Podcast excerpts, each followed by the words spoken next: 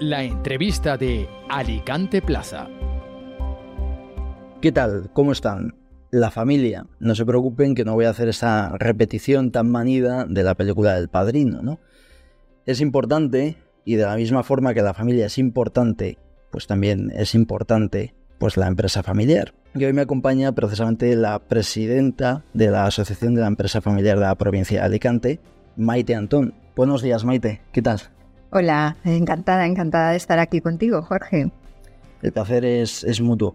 Me llamado mucho la atención preparando la entrevista en la página web que ponía la empresa familiar es un bien social que se debe proteger, ¿no? Me, me ha parecido muy interesante.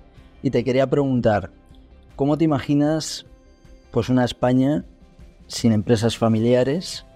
Vamos a suponer pues que prácticamente todos los fondos de inversión, ¿no? como por ejemplo ha pasado con Telefónica, pues compran todas las empresas familiares y desaparecen. ¿Cómo repercutiría eso al país, no? Bueno, pues mira, la verdad es que hay cosas que son antinaturales y eso sería una cosa antinatural.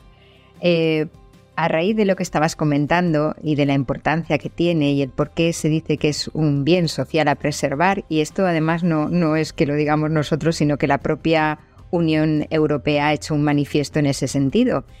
¿Por qué?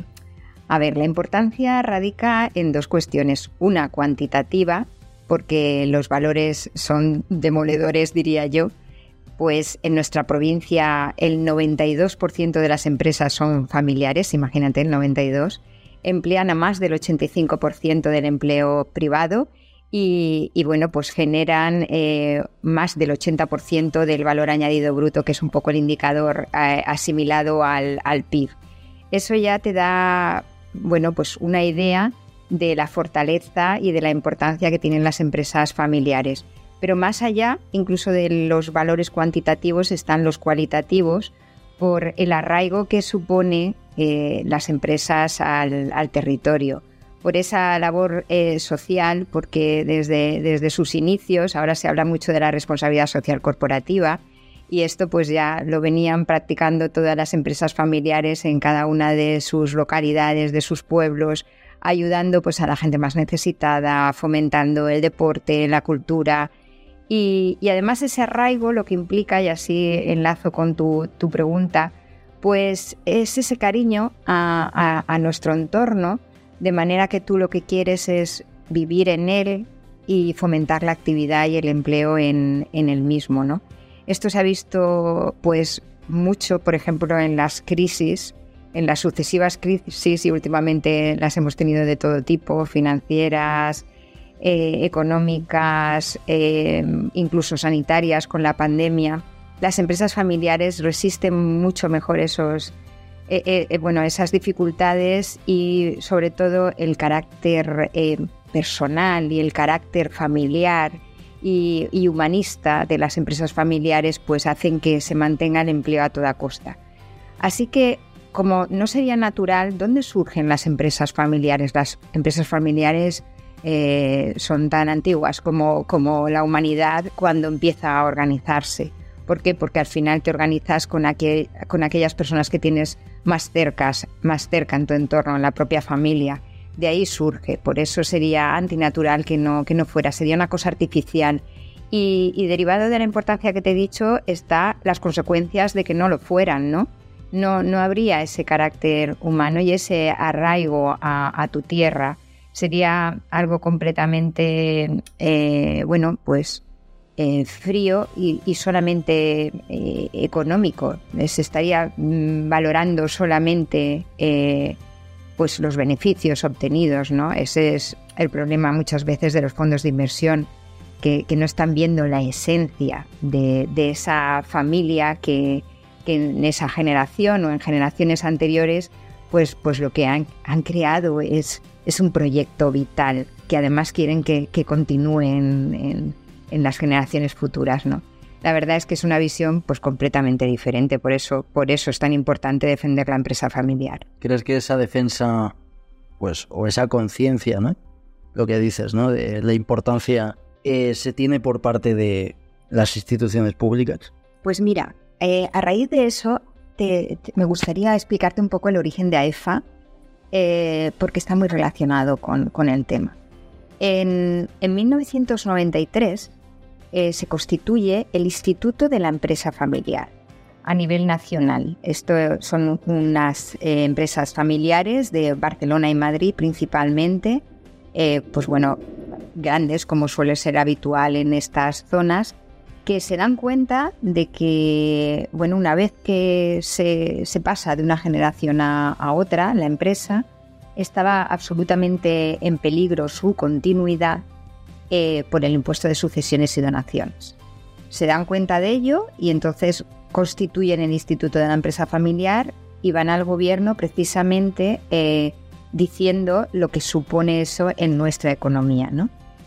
y, lo, terrible que sería la desaparición de esas empresas en el momento del traspaso generacional eh, porque no fuesen capaces de pagar ese impuesto que a fin de cuentas es un impuesto al tiempo. no, no, no, hay nada generado en ese momento del traspaso. Tú cierras la puerta y no tienes nada. y se ha destruido toda esa actividad, todo ese empleo, toda esa riqueza. Entonces, bueno, al hilo de lo que me preguntas, en aquel momento el, gobierno, que era Felipe González, el presidente, entendió la importancia de mantener a esas empresas y con unos condicionantes lógicos de seguir con esa actividad, hizo la exención eh, a nivel estatal en el impuesto de sucesiones y donaciones. Bueno, luego la historia es más larga. A raíz de eso, precisamente, gracias a una persona, Manuel Peláez Castillo, en esta provincia, impulsor de muchas cosas positivas para, la sociedad alicantina, fue pionero y se dio cuenta de que bueno, esa labor que se hacía en el Instituto de la Empresa Familiar de intentar que se mantuvieran no solamente en el ámbito fiscal, sino en el de concienciación y formación de las generaciones sucesivas, se dio cuenta de que eso era una pena que no fuera todo el territorio español, ¿no? Entonces, como era una persona además muy, muy insistente y muy convincente, consiguió que eh, se creara la primera asociación de empresa familiar territorial, que es la nuestra, AEFA. Y por eso, bueno, en 1995, hace ya 28 años, y por eso además somos la única provincial, porque a raíz de crearse AEFA se fueron creando diferentes asociaciones territoriales del IEF, pero ya a nivel de comunidad y regional, ¿no? Eh, durante todo este tiempo, precisamente una de las labores que hemos tenido es concienciar, bueno, a la sociedad en su conjunto también, pero especialmente, como tú comentabas, a las administraciones públicas para que se den cuenta de qué es lo que generan las empresas familiares. Yo creo que, por desgracia, venimos de una conciencia arcaica, ¿no? Yo creo que del siglo pasado, como mínimo, en donde se pensaba que, bueno, que había una, una necesaria Em, pelea entre el empresario y el trabajador. Eso, pues yo creo que ya tenemos que pensar que estamos en el siglo XXI, tercera década, y que absolutamente ya no, no está vigente. En las empresas familiares, al final, eh, todos son personas que están en diferentes responsabilidades, pero trabajando por un proyecto común. Entonces ahí yo creo que hay que hacer una labor bastante importante en la sociedad, como te decía, en su conjunto, pero también en las administraciones públicas para que valoren, y por eso la Unión Europea así lo ha declarado, como las empresas familiares como lo que son, ¿no? ese, ese soporte y ese motor económico y social necesario, porque bueno, pues ya se ha demostrado que la, que la actividad económica es una manera de no solamente de obtener recursos para vivir, sino también una manera de que las personas pues nos realicemos, nos proyectemos, crezcamos profesionalmente. Evidentemente, además de esa actividad, de pues se generan los recursos a través de los impuestos necesarios para mantener nuestro maravilloso y yo creo que muy luchado estado del bienestar. Entonces, si conseguimos que, toda esa conciencia, eh, bueno, abrir la mente, olvidar estereotipos pasados y, crear entre todos una sociedad mejor, sinceramente creo que la empresa familiar es la, piedra angular en ese proceso. notaba que cuando hablabas de Manuel Peláez, pues te emocionabas un poco, ¿no? ¿Qué sientes al nombrarle y a recordarle? Bueno, yo creo que hay personas que son especiales, que, tienen una fortaleza interior y una capacidad para darse a los demás admirable. Y Manuel Peláez era una de esas personas. Intervino en muchísimas cuestiones de creación eh, eh, positivas para nuestra provincia. Pero en ese concepto, que yo creo que es el que hay ahora, eh, humanista, holístico, es decir, él no pensaba en temas exclusivamente de dinero, sino que estuvo vinculado a muchas cuestiones de todo tipo, eh, culturales, em, bueno, de arraigo ¿no? al, territorio. Y, creo que en efecto en, esta, en esta cuestión de, AEFA, de la Asociación de la Empresa Familiar, pues, pues yo lo, viví, tuve la suerte de conocerlo no tanto como me hubiera gustado, pero también es verdad que era una persona que con pocas palabras, con pocas acciones, yo diría, eh, conseguía eh, que tú sintieras lo que, lo que él pretendía, ¿no? Y, claro, eh, creo que lo bueno es que ese espíritu con el que se, se creó AEFA, hemos sido capaces, toda la asociación, durante estos 28 años, eh, mantenerla, mantenerla pues con ese espíritu de, fortaleza, de independencia, eh, de mejora continua hacia los demás. Eh, mi predecesor, además, Paco Gómez, fue el presidente anterior a mí y ha seguido, siguió esa línea. Y, además también es una persona admirable que, creo que hizo lo que estamos pienso, todos un poco obligados a hacer cuando estamos al, frente de una organización, que es intentar mejorarla, no siendo mejor que la anterior, pero sí eh, aportando aquello en lo que tú puedas colaborar. Eh, además, es un ente vivo y entonces tiene que evolucionar con la sociedad en la que estamos y eso también es muy importante. Y, bueno, y luego también dejar un, relevo porque aquí estamos pues durante un tiempo al servicio. Esta era también una frase muy buena de, don Manuel Peláez. Estamos aquí para servir, no para servirnos. Y yo creo que esa, esa mentalidad que luego eh, Paco Gómez eh, bueno, la llevó a su, a su extremo también con una vertebración de la asociación extraordinaria en sus nueve comarcas, que creo que es una de nuestras fortalezas, pero también nuestras debilidades, el estar eh, bueno, tan diseminados en, toda la provincia. Y, creo que, bueno, pues la verdad es que han sido dos grandes presidentes y dos grandes referentes. Has dicho dos veces una palabra que a mí me gusta mucho, que es el término humanista, ¿no? Humanismo. Em, ¿Crees que las empresas familiares pues tienen un toque más personal, más eh, humanista, ¿no? Que las empresas, pues, por ejemplo, las multinacionales que no son familiares, ¿no? ¿Crees que es todo pues mucho más frío en ese caso?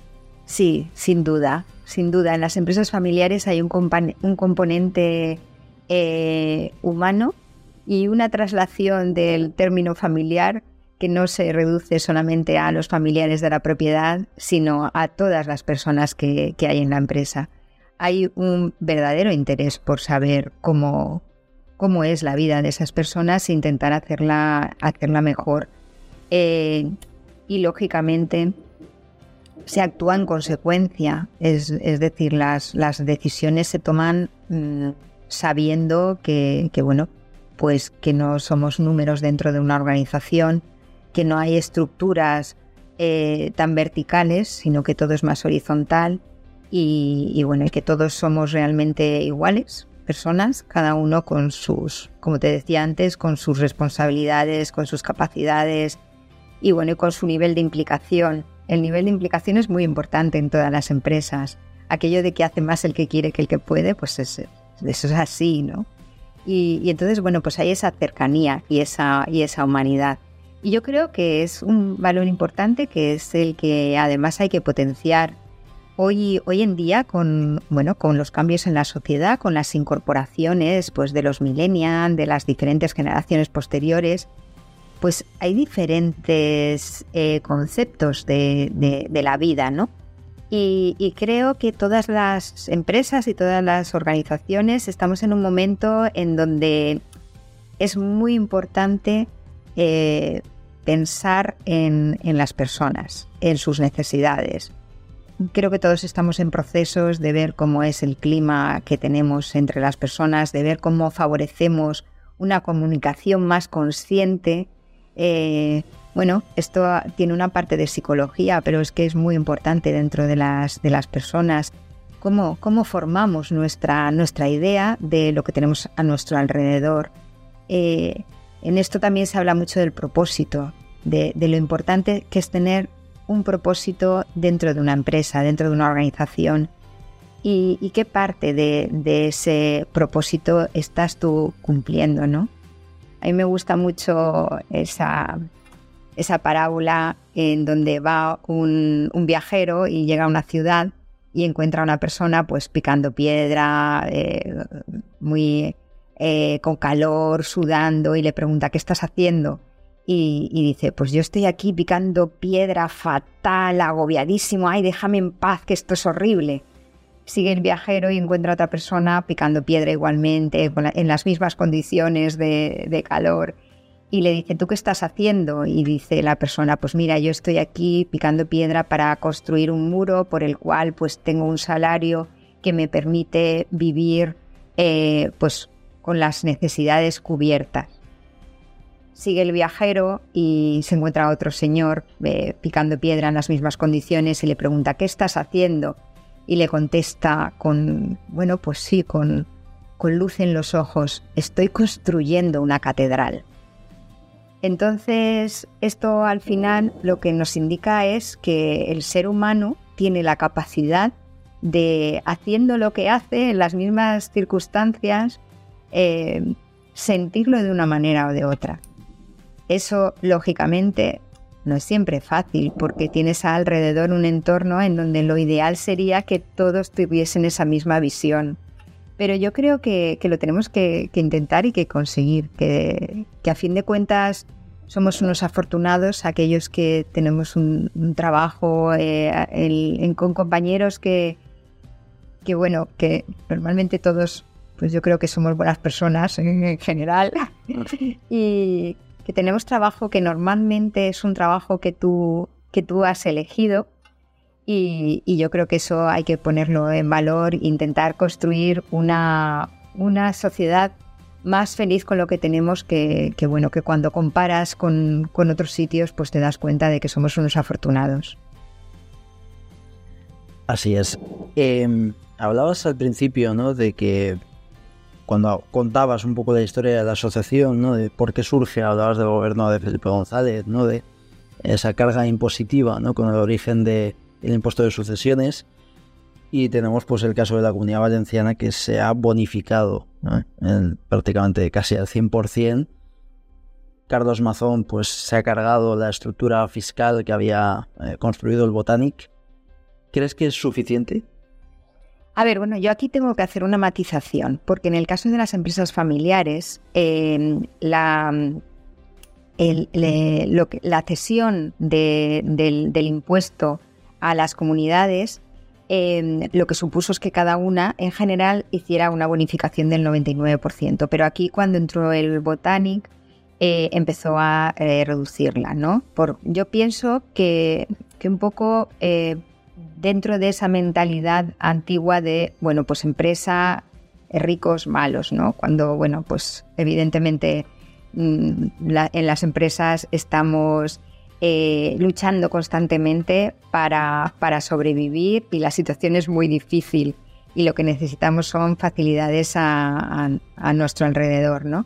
Eh, a partir de ese momento, AEFA, junto con otras organizaciones, eh, tanto sectoriales como de, zona de la comunidad, la CEP, por ejemplo, hicimos una, una eh, bueno, pues concienciación de, lo malo que era el, reducir esas bonificaciones, ¿vale? Que, ya existían al 99%.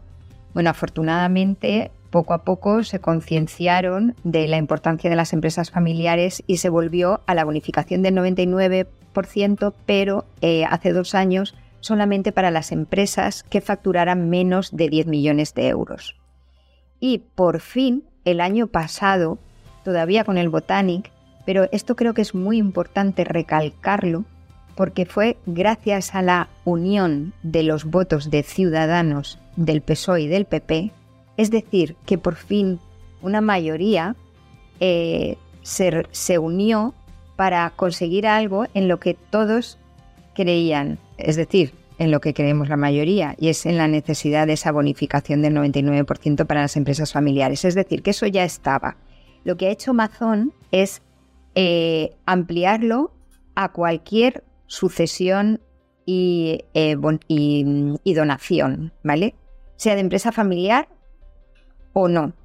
Bueno, pues pensando en que eh, es una doble imposición, en que hay muchas familias que tampoco pueden pagar esos impuestos y perdían incluso esas herencias, en fin, todo, todo lo, que, lo que eso conlleva. Entonces, a tu pregunta de si es suficiente, yo claro, no quiero que piensen que siempre es que estamos pidiendo y no nos conformamos con nada, no, no, no, sino que hay que hacer un análisis Ahora lo que pensamos es que hay que ir un paso más en dos sentidos. Primero, en incrementar los grados de consanguinidad en esa bonificación. ¿Por qué? Porque por lo que AEFA lucha es para que cada vez haya más empresas en donde se llegue a una tercera generación, cuarta generación, quinta generación. Por lo que, como te, he comentado, implica eso de solvencia y de solidez a una economía. Eh, ¿Qué ocurre? Que cuando ya estamos hablando eh, entre primos, mm, esta bonificación no, no sirve porque, claro, tienes que subir un grado más de consanguinidad. Por lo tanto, pensando en que es un objetivo común el incrementar los porcentajes de empresas que llegan a terceras y cuartas generaciones, pues la sociedad tendrá también que hacer que esa fiscalidad también cambie y se aumenten los grados de, consanguinidad.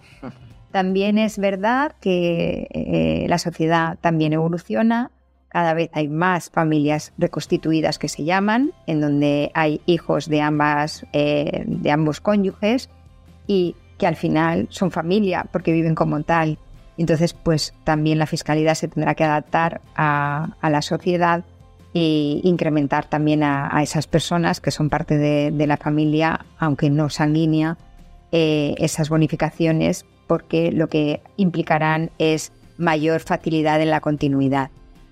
Y en otra línea, eh, algo muy importante que ahora eh, quisiéramos abanderar, pero nosotros siempre estamos en unión con, el resto de asociaciones, em, es conseguir em, que las trabas administrativas que ahora eh, existen a todos los niveles, pues se vaya eliminando, se vaya facilitando todo, porque a veces es una pena que haya mucho, mucho interés y mucha inquietud eh, y mucho esfuerzo para incrementar actividades y que las trabas administrativas acaben con ello.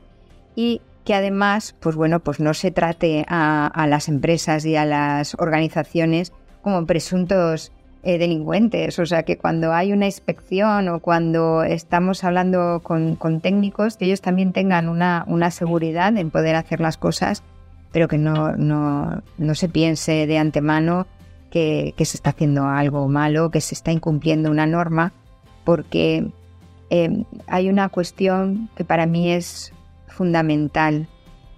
Eh, y es que no queremos incumplir ninguna norma. Lo que queremos es que existan normas que se puedan cumplir. La realidad es muy diversa, es muy difícil que una norma contemple todas las posibilidades, todas las casuísticas, con lo cual al final es necesaria una interpretación. Pues nosotros lo que pedimos que sea una interpretación que permita la actividad, porque gracias a eso, pues, pues gente que no tiene trabajo, pues podrá conseguirlo, ni más ni menos. Entonces, bueno, pues sí, siempre hay, siempre hay trabajo que hacer, como puedes observar. hay que avanzar siempre, ¿no? Em, por lo que comentabas, ¿no? la actividad, em, claro, yo pienso, ¿no? En los cambios que ha habido, ¿no? Evidentemente ha habido algún avance, ¿no? Con respecto a la anterior legislatura, con respecto a anteriores años. ¿Cómo crees que es la sensación de los empresarios pues que han visto que han tenido que cerrar por esa carga eh, impositiva? A veces es que a veces lo olvidamos, ¿no? Hay gente que tiene que cerrar porque no puede hacer frente a esa carga impositiva, precisamente por lo que has dicho de la actividad. ¿Cuál crees que es la sensación? ¿Crees que hay cierto, cierta melancolía por parte de los empresarios que a, a día de hoy con los avances que ha habido pues podrían seguir teniendo esa actividad? Claro, o sea, sin duda una pena y una impotencia tremenda, porque es que no se entiende. O sea, otra cosa fundamental es que eh, lo que se pretende no es evitar pagar impuestos. Lo que se pretende es poder continuar con la actividad, con ese proyecto, con algo que te permite que haya personas que tengan un proyecto de vida, porque es fundamental, el trabajo es muy importante en nuestras vidas. Entonces, bueno, la verdad es que es tristísimo, ¿no? Nosotros decíamos, bueno, pues, pues nada, aquí esto se produce realmente cuando, cuando hay un fallecimiento. Sí que es cierto que afortunadamente todavía teníamos la capacidad de eh, utilizar la exención eh, estatal, es decir, que se podían mantener, o sea, estaban en paralelo pero al final, ¿qué es lo que está diciendo? ¿Qué mensaje estamos diciendo, dando acerca de cómo queremos que sea nuestra sociedad? ¿no? Eso es que también es importante. A veces eh, las cuestiones mm, se intentan, se pelean, no tanto por el valor económico, sino por lo que eso implica. Porque al final lo que necesitamos es una sociedad en valores. Entonces, ese valor de la empresa familiar es muy importante para nuestra sociedad, lo que implica todo lo que te he comentado. Entonces, esa defensa, independientemente de la cuestión eh, fiscal, lo que pasa es que la, la, cuestión fiscal es que es determinante, pero yo pienso que va más allá de la cuestión fiscal. Al final es en nuestro entorno, o sea, yo puedo entender que la macroeconomía pues mira, cifras em, generales, grandes, pero al final la macroeconomía es la suma de las microeconomías. Al final uno lo que le importa es cuando se levanta por las mañanas, qué, qué capacidad tiene económica, qué proyecto tiene en su vida, cómo es su entorno. Yo creo que esas son las cosas de las que nos tenemos que ocupar y no perder jamás, y en eso hacemos mucho hincapié en, la asociación, los valores. Los valores, eh, de, los valores debe partir todo, todo lo que hacemos en nuestra vida. Creo que es nuestro referente. A ese nivel, por ejemplo, a EFA también hemos sido eh, la primera asociación que hemos hecho un código ético. Un código ético que es para nosotros importantísimo, que sí que es cierto que estaba en la esencia de la creación, de, la, de la asociación, pero que a veces es muy bueno ponerlo, expresarlo, ¿no? Ponerlo negro sobre blanco y que, y que se sepa que esa debe ser la guía en todas las actuaciones que se hagan desde, desde nuestra asociación. Todo eso para nosotros es importantísimo. La verdad es que tenemos una comisión de, muy activa de, de mm, gobierno corporativo porque la sostenibilidad, pues bueno, es un término que la primera tiene que ser la económica, porque si no hay sostenibilidad económica, pues todo lo demás se, destruye, ¿no? Y luego la sociedad, la, la social y por supuesto la medioambiental, porque bueno, tenemos que preservar este mundo en el que vivimos. Pero al mismo tiempo, sin llevar a extremismos que imposibiliten nuestra vida, ¿no? Yo creo que hay que encontrar ese equilibrio y se puede cuando hay voluntad entre preservar y crear. Hablabas del código ético, ¿podrías pues darnos algunas pinceladas de en qué consiste ese código ético, ¿no? Cuando una empresa que forma parte de la asociación esté incumpliendo ese código. Bueno, a ver, eh, realmente el código lo que afecta es a la propia asociación, a la organización. Es un poco, bueno, pues siguiendo aquella norma que te decía de don Manuel Peláez de estamos aquí para servir y no para servirnos, y cómo tiene que actuar la asociación eh, dentro de eh, su entorno, con transparencia, eh, bueno, y sobre todo intentando ayudar a todo su entorno. a este nivel, mm, evidentemente, la asociación está compuesta por empresas asociadas, pero eso no significa que no estemos en defensa de todas las empresas familiares asociadas o no, porque creo que es nuestra responsabilidad, ¿no? Y, entonces en este código ético lo que dice es cómo nos debemos comportar eh, ante cualquier situación, ¿no? Evidentemente con un canal también por si alguien eh, viese algo que no se corresponde con, esos, con esos valores y esas formas de actuar. Y al mismo tiempo, respecto a lo que tú decías, también quiere ser eh, referente para todas las empresas de la asociación. Eh, al final, pues tendemos, es verdad, a, imitar aquello que hay a nuestro alrededor. Y si es bueno, imitamos lo bueno. Y por desgracia, si es malo, también eh, imitamos lo malo.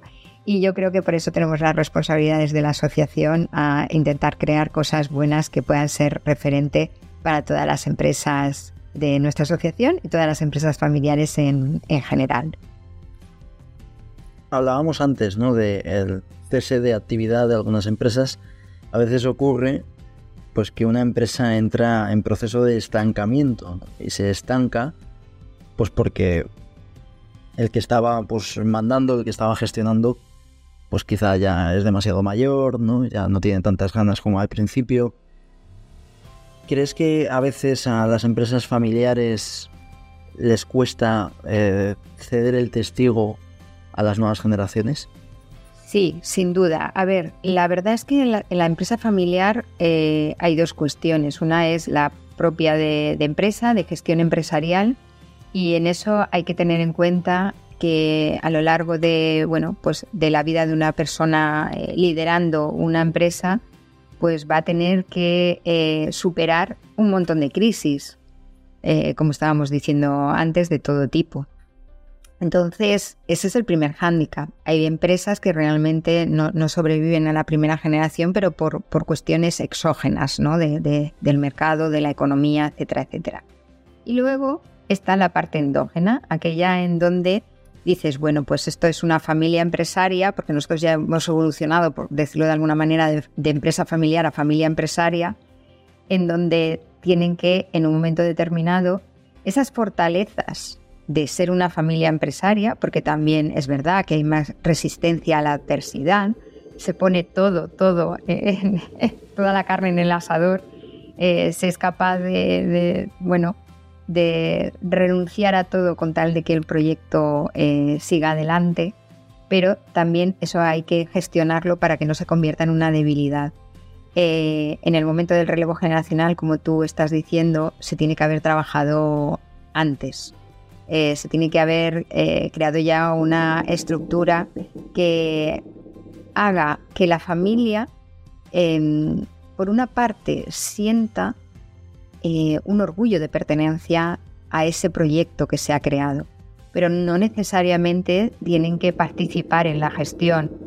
Es muy importante diferenciar la familia de la empresa la gestión familiar se hace con los valores de la familia, que deben ser pues el amor, básicamente, ¿no? El cariño. Y en, la, en la empresa, pues hay una gestión empresarial que evidentemente también con cariño, pero que, hay que tener eh, criterios empresariales para que eh, la empresa funcione bien y vaya creciendo. Entonces, ¿qué pasa? Que si no se separan esos dos círculos, pues puede haber conflictos, porque evidentemente no todas las personas de la familia pueden estar preparadas para asumir la, gestión de la siguiente generación, con lo cual, ¿por qué no eh, contar con profesionales externos a la familia, que es lo que tienes que hacer, un buen equipo? Y como muy bien dices, también está la generosidad del fundador que sepa en un momento dado dar el testigo a la siguiente. Y esto no es fácil porque hay que entenderlo. Cuando uno está acostumbrado a liderar, eh, como decías tú, bueno, pues a mandar. tampoco es que ahora eh, los modelos de liderazgo son muy de orden y mando. La verdad es que eso también ha, evolucionado.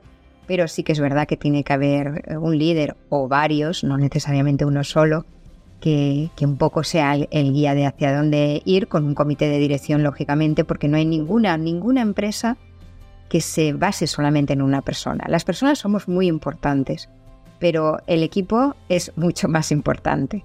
No hay nadie imprescindible. Pero si tú has sabido pues generar ese equipo, pues lo lógico es que, bueno, pues que esa, eh, ese relevo se, gestione eh, correctamente. Para eso, por ejemplo, está la asociación.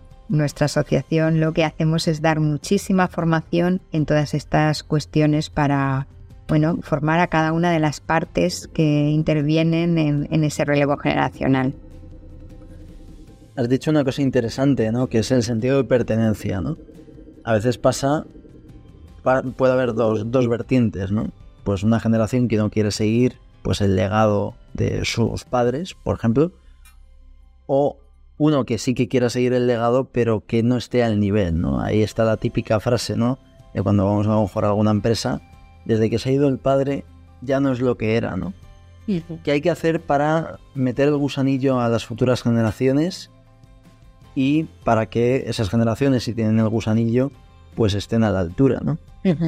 Pues mira, lo más importante es realmente saber separar la familia de la empresa y entre los miembros de la familia hacer que ese orgullo de pertenencia eh, sea tan fuerte que pongan a la empresa por delante de sus intereses personales. Es decir, las personas de la familia tienen que convertirse en socios o futuros socios responsables. ¿Y qué significa ser responsable? Saber que de esa empresa hay muchos proyectos personales, los que sean una empresa que tenga dos personas, tres personas, diez, veinte, cincuenta, dos mil. Hay un, proyecto ya de vida es importante. Y por lo tanto que su responsabilidad está en darle continuidad. Entonces, puede pasar que no te interese, como tú has dicho, bueno, pero tengo que ser responsable para tener un equipo que continúe con eso. O que sí que yo tenga interés en continuar. Si tienes interés, lo primero que tienes que hacerte es formarte. O sea, la formación es fundamental. Hay muchos tipos de formación. Hay formación más reglada y otra formación que se puede eh, hacer desde el puesto de trabajo. Que ese puesto de trabajo puede ser en, tu propia empresa o en otra en donde aprendas y luego vengas aportando eso. Y siempre muy importante con humildad. Como mm, antes te comentaba, no hay nadie que seamos imprescindibles ni somos todos únicos, pero mm, la humildad, el, saber que necesitas a los demás, el saber que el, entorno es muy cambiante y por lo tanto tú tienes que estar continuamente formándote. Hace un momento eh, hablábamos eh, antes de empezar de inteligencia artificial estamos en un mundo cambiante y, tenemos que estar al día. Y además creo que es un crecimiento profesional y personal muy bonito. Entonces esa es la mentalidad que tienes que tener. Y luego, eh, que cada persona en la empresa ocupe el lugar que le corresponde en función a su profesionalidad, a su implicación, eh, a sus características, a sus habilidades el hecho de ser hijo, sobrino, nieto, eso dentro de la empresa no tiene que tener ninguna relevancia. Tiene que estar cada persona en el eh, sitio que le corresponde. Si, si se hace eso, que no siempre es fácil, pero es lo correcto, pues ya no hay esos problemas, porque si la persona es válida y también ahí, pues como decía, uno tiene que reconocer sus eh, bueno, sus habilidades y sus limitaciones, pues estará dirigiendo o no y no pasará nada. Al final lo más inteligente es poner a las personas en el lugar en donde aportan más valor. ¿Crees que a veces pues hay como puede haber cierto miedo, ¿no? A emprender pues en familia, ¿no? Es decir, siempre hay un dicho, ¿no? Que dice que si montas una empresa con un amigo o con un familiar, a lo mejor te quedas sin amigo y sin familiar, ¿no? Si luego ya es con el cuñado, ni te cuento, ¿no? ¿Crees que existe ese, ese riesgo, o sea, ese miedo, ¿no? De decir, oye, tenemos una idea los dos, pero no vamos a emprender, no sea que eh, pues se lleve por delante pues nuestras, nuestros vínculos familiares, ¿no? Bueno, yo creo que el hecho de que haya muchos eh, casos de éxito, pues de alguna manera está contradiciendo esa, esa posición, ¿no? Hay muchísimos casos de éxito de empresas familiares, todos tenemos en la mente empresas eh, grandes y pequeñas, porque el éxito es que tú consigas tu, proyecto eh, lanzarlo adelante, ¿no? Y de, y de amigos también, de amigos incluso que luego se han convertido en empresas familiares. Nosotros dentro de la asociación tenemos muchas empresas que empezaron realmente dos socios no familiares pero que fue creciendo y ahora ya, pues bueno, son empresa familiar de dos familias. Entonces yo, yo creo que no, que, que, que al final todo en la vida al mismo tiempo es fortaleza y debilidad. La cuestión es cómo lo gestionamos para que se convierta en fortaleza. La, no sé, muchísimas empresas eh, familiares son exitosas, están muy unidos, Ahí es que hay que hacer una labor, lógicamente, desde la familia. Y, a veces es que pues no le dedicamos el tiempo, le dedicas mucho tiempo, eres capaz de estar 10 horas trabajando y haciendo un análisis pues de qué maquinaria comprar, eh, a qué mercados dirigirte y muchas veces no le dedicamos nada de tiempo a gestionar la familia. Entonces, bueno, pues desde la asociación precisamente lo que se, pretende es, eso, ¿no? El que, el que también se evolucione internamente para, para convertir en una fortaleza y al final es lo que es, porque los datos así lo avalan. la longevidad de las empresas familiares es superior a las no familiares, porque, bueno, pues al final sí que, sí que ha primado ese, ese carácter y esa, y esa unión. Yo, yo pienso que es, es positivo y bueno, la sociedad ahí lo, ahí lo hace, lo, lo hace que, que, que, se vea. Pues muchas gracias, Mite, ha sido un placer y nada, ven cuando quieras al podcast y al de Plaza. Muy bien. Un abrazo. Muchísimas gracias, gracias a vosotros, ha sido un placer. Y ha sido un placer pues estar con ustedes. Eh, gracias por escucharnos y recuerden, al final solo queda la familia. Un abrazo muy fuerte y sean buenos.